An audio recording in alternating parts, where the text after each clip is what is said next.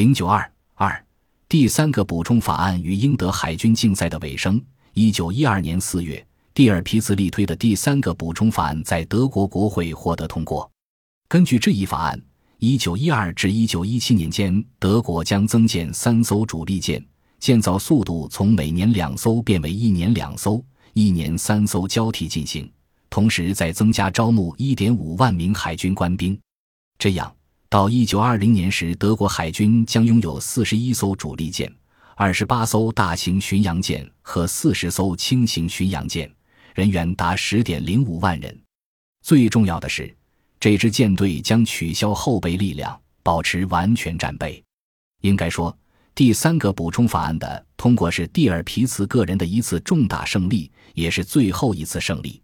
一九一一年第二次摩洛哥危机不仅为蒂尔皮茨提供了通过新海军法案的机会，同时也给限制海军扩建提供了条件。从比洛执政后期到霍尔维格时期，加强陆军都是反对过分扩建海军的重要理由。霍尔维格甚至还将加强陆军作为同意扩建海军的条件。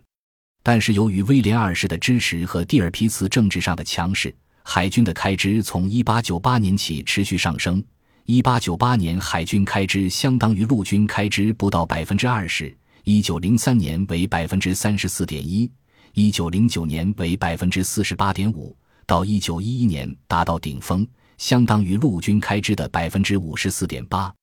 然而，1911年第二次摩洛哥危机后，德国决策层认为战争已经迫近。此时，德国的地缘特点无可争辩地成为决策者的首要考虑。德国是一个陆海双元的国家，陆地上的战斗将决定其命运。在这种情况下，陆军顺理成章地占了上风。一九一一年，普鲁士陆军大臣黑尔林根提出要扩大陆军，但幅度不大，目标仅仅是加强已有的三个集团军。到一九一二年，由于土耳其在巴尔干战争中失败。德国失去了一个潜在的强大盟友，要求大规模扩建陆军的压力迅速增加。一直担心大规模扩军会损害军队纯洁性的陆军大臣黑尔林根主动向宰相霍尔维格提议，要求通过新的陆军法案。一九一三年，德国国会通过新的陆军法案，一次拨款八点九八亿马克，增加陆军常备兵员十三点六万人。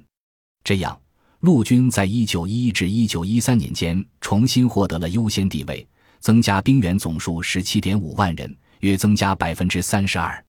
在这种情况下，海军开支比例自然受到挤压，从一九一一年相当于陆军开支的百分之五十四点八，到一九一二年下降为百分之四十九点四，一九一三年为百分之三十二点七。从外部情况来看。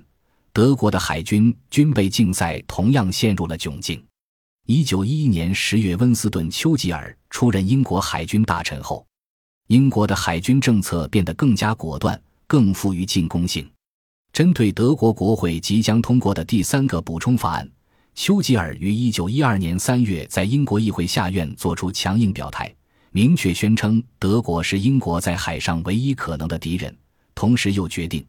德国每造一艘主力舰，英国就会造两艘。与此同时，丘吉尔还采取了两项重要反击措施：一是进一步调整战略部署。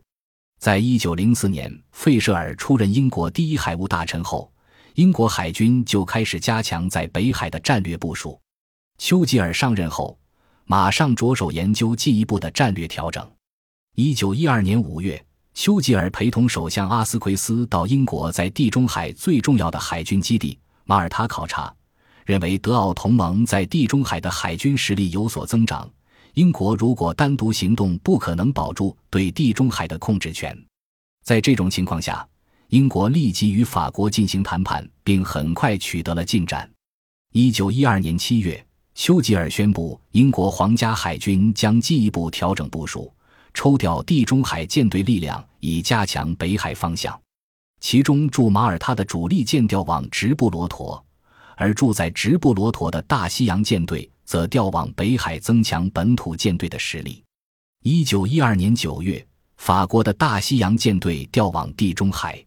这样，虽然没有明确的条文规定，英法海军的战略配合实际上已经形成。法国海军重点控制地中海，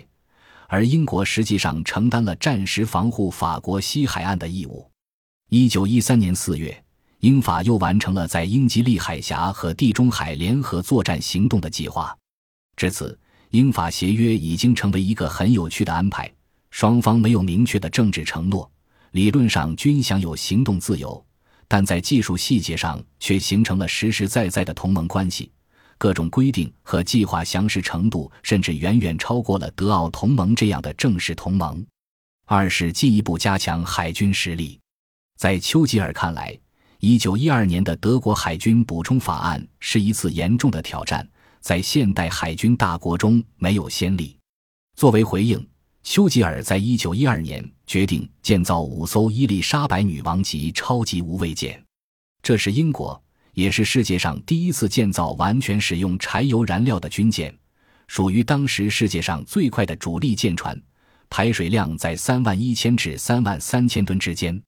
在火力装备上，伊丽莎白女王级采用了三百八十毫米大口径火炮，而且经过计算，八门三百八十毫米火炮的火力强于十门三百四十三毫米的火炮，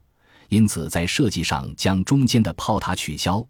只保留前后各两座双联装主炮炮塔，这样一来，英国在海军竞赛中一下子取得了明显的领先地位。本来，德国对英国采用的三百四十三毫米口径火炮并不十分当回事，他们认为自己的三百零五毫米火炮在性能上更好。但是，英国采用三百八十毫米火炮后，蒂尔皮茨就别无选择，只能应战。其在一九一三年开始建造的两艘巴伐利亚级主力舰也采用了三百八十毫米口径火炮，也采取前后各两座双联装炮塔的设计，涡轮推进动力，排水量为两万八千六百吨，最高航速二十二节。这也是德意志帝国建造的最后两艘无畏舰。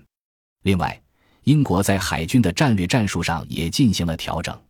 英国发现，在水雷。鱼雷等武器迅速发展的情况下，传统的近岸封锁会付出相当大的代价。因此，到一九一二年，英国海军已经明确不再使用传统的近岸封锁，而是采取远离海岸线的封锁方式。外交大臣格雷则向俄国表示，英国舰队甚至不会进入波罗的海，因为假定德国占领了丹麦，封锁波罗的海的出口，英国的舰队就好像陷入了捕鼠机一样。因此，英国的活动将限于北海。